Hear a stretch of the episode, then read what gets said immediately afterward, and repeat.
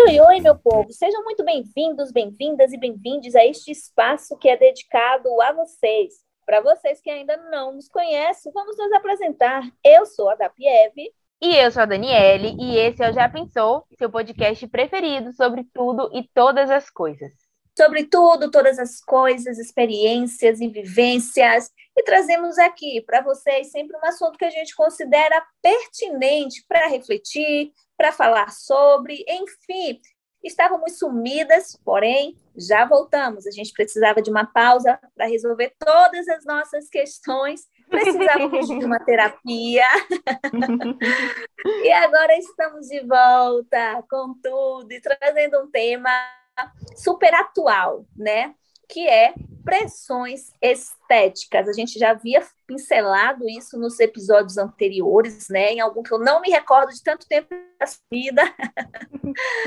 Mas hoje nós vamos falar mais abertamente, profundamente, vamos dizer assim, sobre esse assunto que a gente né, quer compartilhar aqui com vocês. Pressões estéticas. E para não perder o costume, claro, quem vem trazendo conceito é ela, nossa Wikipédia, nossa mãe Google. Avisa que é ela! Ai, meu Deus, toda a responsabilidade. É, ela, ela, ela, avisa que é ela. Vamos lá, Dani. Traz aí o conceito pra gente de pressões estéticas. Bom, segundo o conceito que eu achei no Google, Pressões estéticas é aquela pressão social para que as pessoas se adequem a todo custo a padrões de beleza. Esse a todo custo aí está bem enfatizado porque muitas pessoas morrem nas mesas de cirurgia ou ficam deformadas para atingir esse padrão. Muitas delas não têm os seus objetivos alcançados, a cirurgia não sai tão boa como deveria. E aí, gente, são consequências não só físicas, né, mas muitas vezes psicológicas que essas pessoas levam para o resto da vida. É interessante falar sobre esse tema porque o Brasil ele está em segundo lugar no ranking mundial de cirurgias plásticas no mundo, hein? No meio de todos os países e perde apenas para os Estados Unidos, né? Que é a maior potência mundial e que tem o maior número de mulheres e pessoas fazendo é, cirurgias. Eu falo mulheres porque elas são, sim, a grande maioria do público que submete essas pressões estéticas, né, gente? Cerca de um milhão de cirurgias plásticas são feitas todos os anos no nosso país e tem um aumento de 141% no número de jovens, de adolescentes, na verdade, de 13 a 18 anos que estão fazendo essas cirurgias, gente. Então, imagina, pessoas que ainda nem tiveram o seu desenvolvimento completo, o desenvolvimento completo do seu corpo, muito menos da sua mente, do seu psicológico e da sua autoestima. Então, assim, gente, eu não sei vocês, mas eu acho isso muito, muito perigoso. Muito perigoso mesmo. Eu passo essa bola para a DAP agora, perguntando assim: de onde é que surge essa nossa insatisfação com a própria imagem, né? Por que, que a gente olha no espelho e não se sente satisfeita com a imagem que a gente vê da gente mesmo? Por que, que eu olho para mim e não me sinto bem? Por que, que eu não consigo gostar da minha imagem, né? De onde é que vem essa insatisfação? Pois é, de onde vem toda essa insatisfação, né? Eu acho que tem aquela insatisfação que realmente é, vem de um, de um histórico, né? Tem uma base lá atrás, às vezes é algum trauma que você passou na infância, às vezes é alguma questão que está ali dentro que nem você sabe, que ainda não foi resolvida, tá? E também tem aquela questão que é que é a mídia social, né? Então, hoje a gente vê cada vez mais pessoas que querem fazer porque estão vendo os outros, acham que aquilo é bonito e querem fazer também, e querem ter também. E é muito perigoso essa questão, né, que você trouxe é dos jovens, né, dos adolescentes, na verdade, uhum. que fazem é, esse tipo de intervenção estética. Eu vi uma vez uma, uma, uma reportagem de uma menina, ela tinha 17 anos, e aí ela estava super ansiosa porque ela ia colocar silicone e a mãe deu todo o apoio, toda a força e tal. Eu falei, caraca, ela tem 17 anos, sabe? Então, por que que para uma, uma, uma adolescente de 17 anos o peito é tão importante, sabe? Quanto os estudos, quanto uma, um outro tipo de conquista, né? De onde que veio isso? Por que, que com 17 anos ela quer colocar peitos? Não que eu acho que seja errado, não.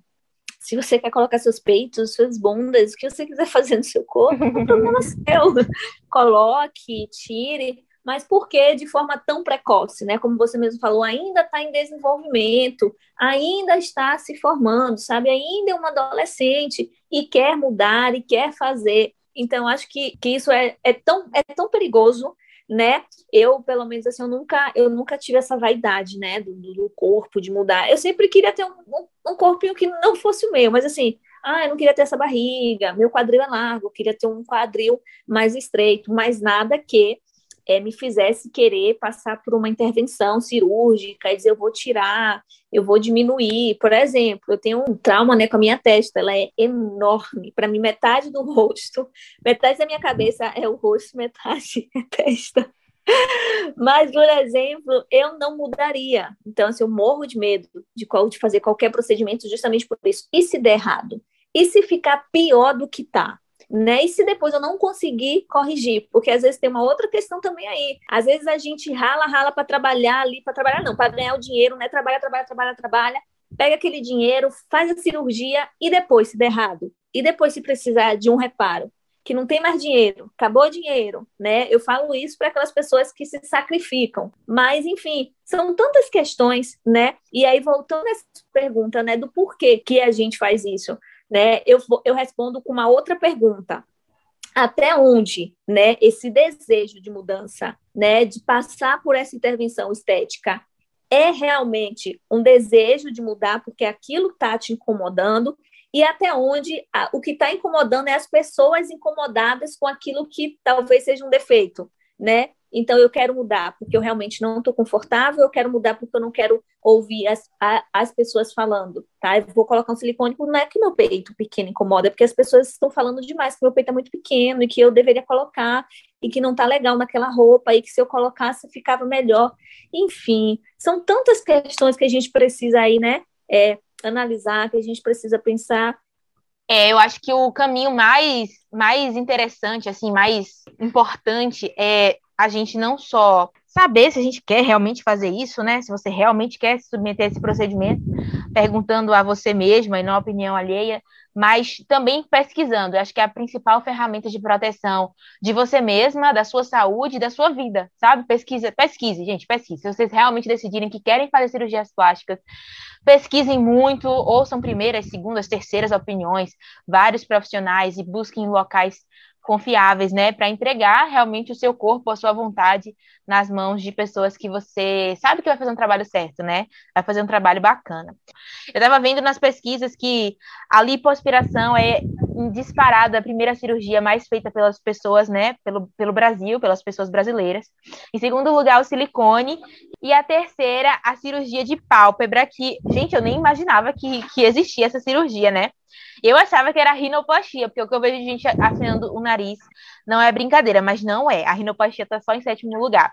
E o que eu fico pensando é que todas essas cirurgias, né, todos esses inúmeros procedimentos, eles fazem com que a gente almeje um corpo magro, um corpo branco, porque a gente busca é, padrões eurocêntricos de nariz fino, de rosto fino, de cintura fina, por exemplo, é, e jovem, né? Essa cirurgia da pálpebra mesmo é para que a, a, pálpebra seja levantada, né? Que você tenha um ar mais jovial. A lipoaspiração ela vai tirar, retirar essa gordura do corpo da pessoa. E aí a gente vê como é diferente isso, né? Como ninguém quer ter esse corpo gordo, mas por que não? Se é um corpo gordo e um corpo saudável, por que não mantê-lo, né? Por que não amar do jeito que é? Se a gente olhar as fotos antigas, né, da elite brasileira, da considerada elite brasileira nos anos 70, nos anos 80, as mulheres não tinham peitos grandes, gente, as mulheres tinham seios pequenos. E aí, com o passar do tempo, a gente teve esse boom do silicone, né? E todo mundo tinha que colocar silicone. A gente vê isso muito baseado, eu acredito, né, na inspiração dos Estados Unidos, onde o padrão siliconado lá é, é muito forte, né? E a gente foi absorvendo isso aqui. Com o passar do tempo, né? Eu não sei se vocês lembram, mas aí foi vindo o padrão paniquete. Meu Deus do céu, peitão, cinturinha, bundão. Era o modelo, entre aspas, brasileiro, o padrão brasileiro da, da mulher, né? Jesus amado. Gente, o que, quem é que não queria se encaixar naquele padrão? Por mais que a sua genética não te favorecesse, eu digo isso por mim, meu Deus, eu suava na academia, porque eu queria muito ter um bumbum na nuca. O quê? Ave Maria! meu, meu objetivo de vida E aí eu lembro que na época eu imaginava que futuramente também colocaria silicone para eu ser a personificação da paniquete. E aí a gente vai tentando, né, se encaixar nesses padrões. Mas o que eu acho interessante, mais interessante ainda do que buscar se encaixar nesses padrões, é o surgimento de movimentos que vem na contrapartida, que vem buscando a aceitação dos nossos corpos, do próprio corpo, do corpo das mulheres, né, de cada uma de nós. E inclusive hoje é possível ver movimentos de mulheres gordas, por exemplo, né, pela aceitação do corpo gordo, pela aceitação também do corpo magro, por que não? E hoje eu vejo também um movimento de explante de silicone, gente, que é algo que eu nunca imaginei que eu fosse ver na minha vida. A gente vê movimentos de reversão, né, de harmonização facial, que é algo que a gente vê um boom muito grande aí na nossa sociedade brasileira. Mas essa questão do explante, poxa, cara, incrível, porque a gente vê muito o positivo do estético, mas a gente não vê as possíveis consequências, né? Claro que cada pessoa tem um corpo diferente, não cada pessoa apresenta consequências diferentes a determinados procedimentos mas muitas mulheres apresentam é, problemas né, no pós-cirúrgico e, e, muitas relatam que o pós-cirúrgico duraram a vida inteira até o momento delas fazerem o explante.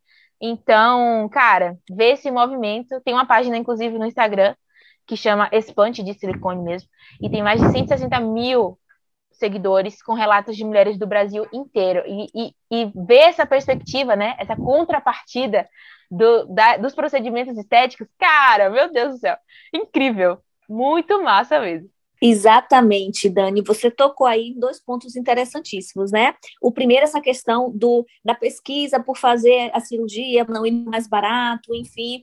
E dentro disso, ter também o cuidado de se decidir por fazer com base na terapia.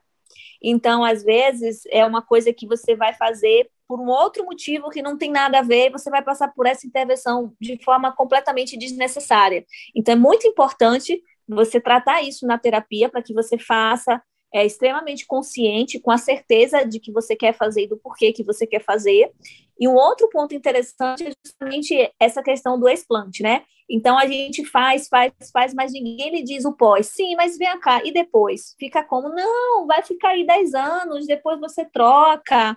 Ah, enfim, não é colocado né, as consequências daquilo. Por exemplo, essa questão da, do, do dente, da lente, né? Quando surgiu, eu nem sabia que você tinha que desgastar o seu dente original para colocar lente de mentira. Olha que loucura, uhum. né? E todo mundo fazendo, colocando. Será que ninguém pensou assim, poxa, caramba, e vem cá, e depois, fica como? Será que vai durar a vida toda, mesmo que eu faça manutenção? Nossa, e aí? Teve um outro procedimento que surgiu também, que era o clareamento das olheiras, né?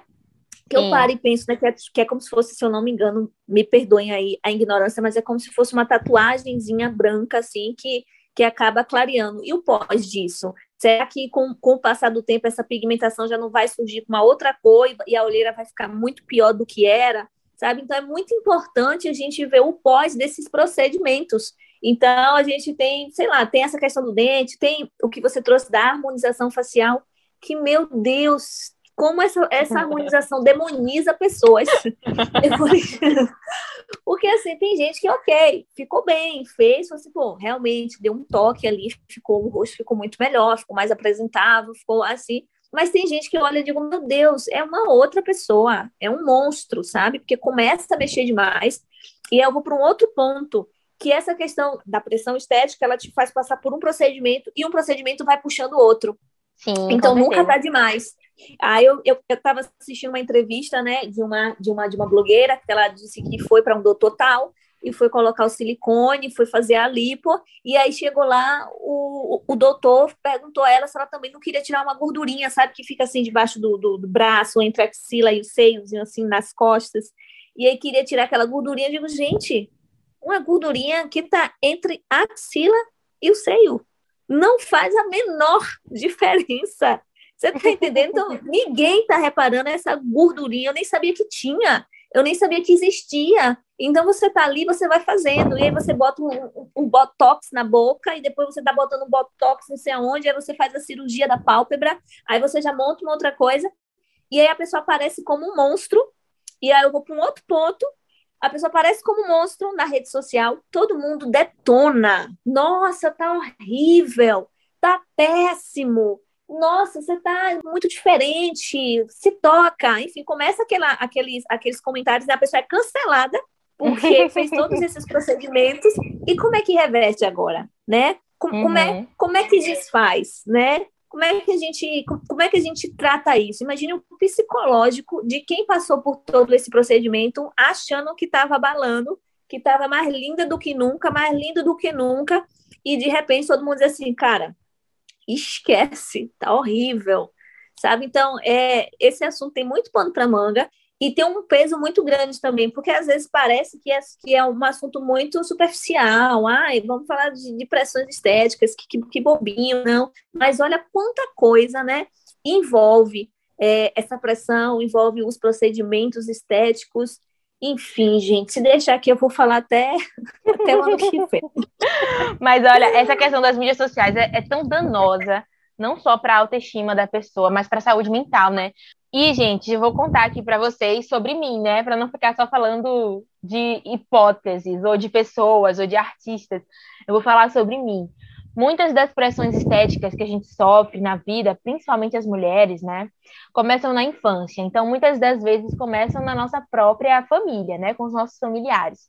E aí, se a gente sofrer alguma pressão, alguma crítica, alguma gozação relacionada ao nosso corpo, ao nosso rosto, à nossa aparência, e a gente não tiver o acolhimento dentro de casa, a gente pode levar as consequências disso para sempre. Isso pode realmente virar um trauma, né? E a gente pode levar isso para sempre, para a vida adulta, etc e tal. Comigo aconteceu desde criancinha. Eu lembro que eu falo até sobre isso num vídeo chamado Nariz que o Boi Amassou. Inclusive, se vocês ainda não são inscritos no meu canal no YouTube, vão lá se inscrever, porque eu falo sobre essas pressões que eu sofri relacionadas à minha aparência.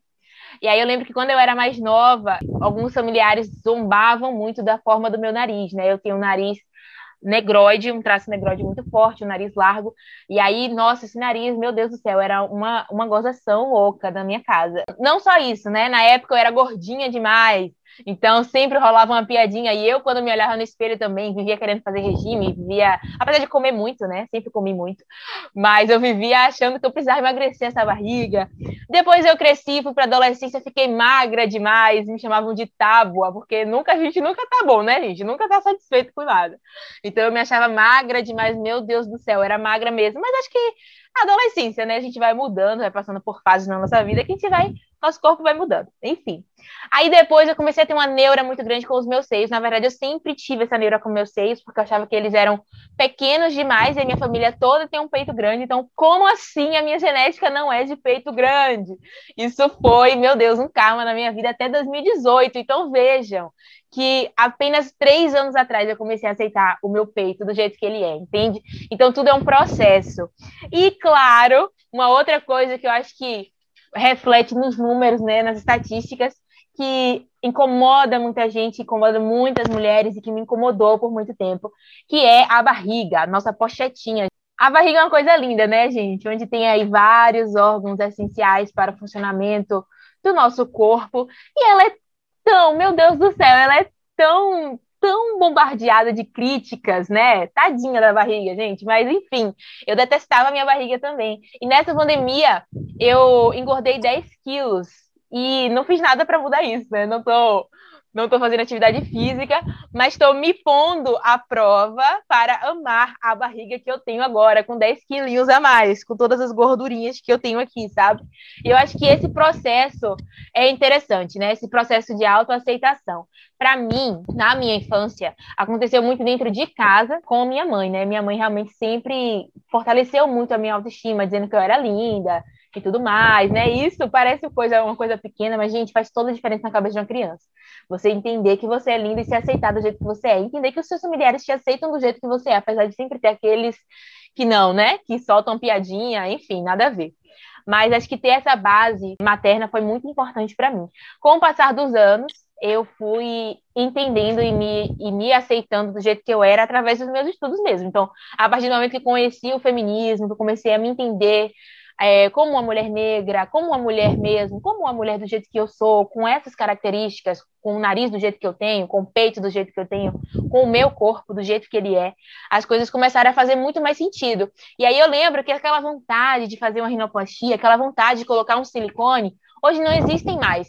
Hoje eu aceito e agradeço e reverencio o meu corpo do jeitinho que ele é, sabe? Posso querer fazer algumas alterações naturais, por exemplo, começar a malhar, né, gente? Que eu tô precisando, voltar a fazer atividade física em prol da minha saúde. Talvez isso tenha consequências estéticas também. Sim, normal, tranquilo.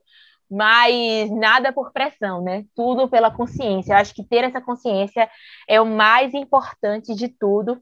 Fazer todos os processos, passar por todos os processos, resolver se submeter ou não de forma consciente. Eu acho que é o caminho principal, é a principal ferramenta aí para a gente viver tranquila, sabe? De boinha, sucesso. de boinha com sucesso, exatamente isso aí, Dani. A gente é entender, né, aceitar, enfim, se conhecer mais, se conhecer melhor, né? A gente a gente conhece tantas pessoas e acaba não conhecendo a si mesmo, né? Eu acho que essa busca do, do autoconhecimento, ela é e, e deve continuar sendo incessante, porque a gente muda, né? O tempo todo, todo o tempo. Enfim, e eu quero aproveitar agora, né, que a gente chegou nesse momento final e te perguntar, né, você está satisfeito, satisfeita com o seu corpo? Né? Você está satisfeito, satisfeita com o que você tem? Você já pensou alguma vez fazer uma cirurgia, fazer uma intervenção estética? Né? Se pensou, por que que você pensou? Né? O que as pessoas pensam sobre o seu corpo te incomoda? Né? O que as pessoas pensam sobre o teu corpo te atinge a ponto de você refletir e querer mudar. Então, você já parou para olhar para o seu corpo e ver se alguma coisa realmente te incomoda? Né? Assim, não, isso aqui me incomoda mesmo, desde sempre. Você já tentou reverter isso? Ou você sempre pensa nisso como, e como solução você coloca sempre uma cirurgia? Olha lá, quantas coisas para se pensar né, a respeito disso. Eu espero que, de alguma forma, a gente tenha te alcançado aí, tá? Te feito refletir sobre isso e trazer também à tua mente outros questionamentos, tá? Outros conceitos, enfim, ter viajado um pouquinho aí, como eu falei, esse assunto ele é extenso, né? Ele vai aí para várias para várias vertentes. Vocês sabem, né, que o nosso podcast ele é caseiro, então vocês com certeza vão ouvir aí ruídos do cotidiano, mas relevem, tá bom? E aproveitando que você chegou aqui até o final, te agradeço te convido a ouvir também os episódios anteriores. Vai lá, vai lá é ótimo. vai lá maratonar, tá bom? E também não esqueçam de nos seguir nas redes sociais, tá bom? Já pensou o podcast?